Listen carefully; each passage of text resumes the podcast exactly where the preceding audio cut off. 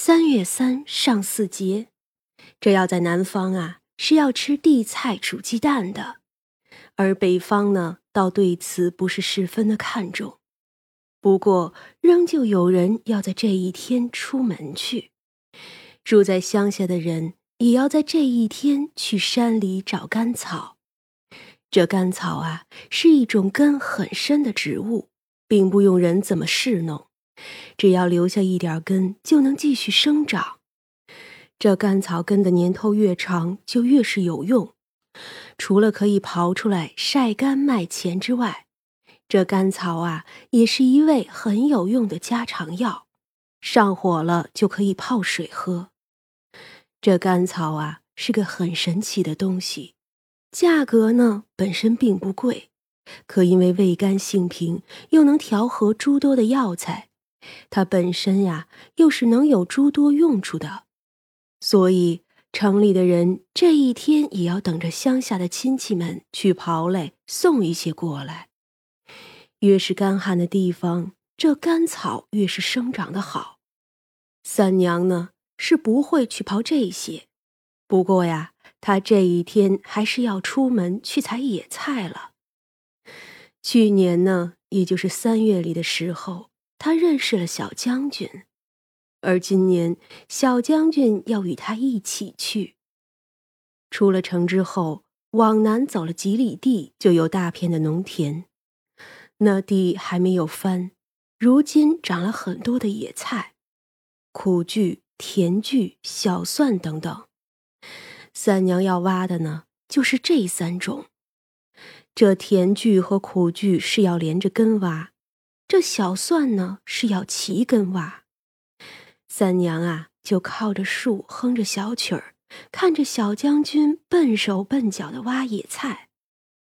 哼，去年这个时候就见着了小将军，这一转眼呀都一年了。薛冲抿唇，紫推燕我喜欢。嗯，哼，好啊，那今天还做。薛冲站起身来。为什么会看上我？我也没什么本事啊。嗯，怎么说呢？当时我看见小将军风尘仆仆的来，满面风霜，含着焦急、愤怒，还有无奈。那年轻稚嫩的脸呀，还有英气勃发，以及纯净的灵魂。我呢，只是觉得。小将军啊，可真好看，真的好看。其实还有，明明是个短命的人，却有一身的精气神儿。三娘只需用眼看也知道，他当时的前路是多么的不顺。可他明知如此，却还在无奈中有那么多的希望和期盼。薛冲又转身去挖野菜了。他今日穿了一身青色的袍子，此时也不嫌弃土地脏，挖了很多。他力气大，所以能更深的挖出来那些根系。许久之后，他才道：“我当时看见你就觉得你真好看，然后你过来给我东西的时候，我的心跳都要停了。那时候的我只知道行军打仗，虽然也幻想过有个喜欢的姑娘。”却从未想过是你这样的。你给我的紫推燕是我从没有过的，我当时很是喜欢，很珍惜，直到他们为我挡了一场灾，我当时就想你一定是个神仙。后来，后来就来了。那时候可真是傻乎乎的，径自就这么去了。只是知道你没有夫婿，我就很高兴，我真的很高兴。哼，如今我可是有了。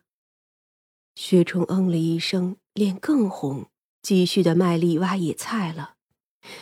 一个上午挖了两大篮子，一篮子全是苦苣菜，这一片儿啊就这个最多，而另一个篮子是甜苣和小蒜。回到了无味馆里，小麻雀就飞了过来，直接跳进了篮子里，啄了几下之后咽了下去，一副十分满意的样子。三娘摇了摇头，把它拎出来，又拿了几根苦苣给它吃。这麻雀也是杂食，有时候野菜也会吃上几口。小麻雀呢，叼着苦苣就回去探亲了。他的兄弟姐妹都已经成年，不过都没有飞走，就还在那树上筑巢。老麻雀虽然今年也生蛋了，但是显然不太可能孵出新的小麻雀了。秀娘过来将篮子拿去水边，将野菜清洗干净。这该怎么吃？嗯，甜苣就凉拌吧，苦苣炒。这小蒜呀，就包饺子，正好不是有早上买的五花肉吗？听到这里，张大就去剁肉了。三娘将小蒜切成小小的段儿，基本上也就是末了，再把五花肉加进去，加一些花椒粉、大料粉，再加上盐、酱油和一些胡麻油，然后搅拌在了一起。等饺子面醒了之后，就可以包饺子了。饺子快包完下锅的时候，就可以做野菜了。先把苦苣洗干净，晾干之后，整颗的下锅焯水，然后捞出来拧干水，再切碎，然后撒盐，用一个大铁勺子放油，然后再在里面丢几颗花椒，在炉子上滚开，花椒色变后。再丢进去几个干的辣椒碎，这一进去，马上就往甜苣上浇，再加上一点点酱油，最后再倒上陈醋就好了。这菜虽然简单，但正是如此才好保持鲜味儿。苦苣呢，则是洗干净后晾干切碎，用三颗鸡蛋打好，搅和均匀后，再加上盐。再将切碎的苦苣和葱花倒进去，再度搅拌好之后，再拿去炒。这一出锅就是苦苣鸡蛋。再拿一大把苦菜清炒，放干辣椒、葱花和蒜末就行了。虽然苦，但却是很好吃，清爽可口。小将军吃第一口的时候就是皱眉的，可他那筷子就一直过去夹。张大呢，则是觉得那饺子好吃，也是一直在吃；而长生呢，最喜欢苦苣鸡蛋，反正啊，都是停不住手的。因做的不少，外头的人也有不少想要的，还好还剩下半篮子苦苣，回头可以继续炒。晚上，薛冲带着三娘回了家里。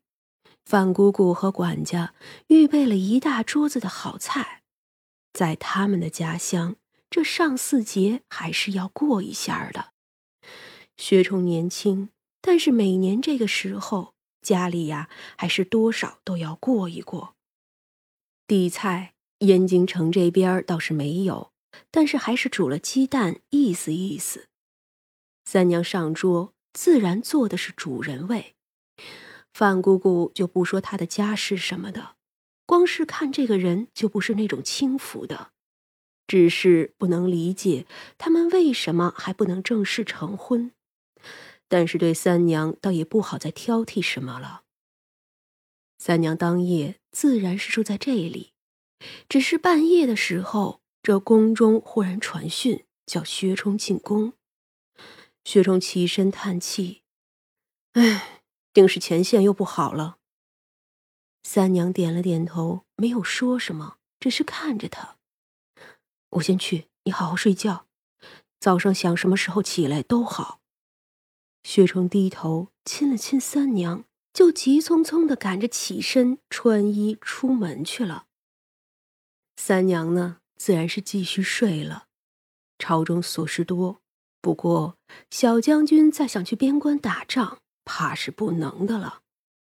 当年能因为他没有朝中的势力支持就被赶回来，今日也会一样，依旧啊会因为没有朝中的势力支持而去不得。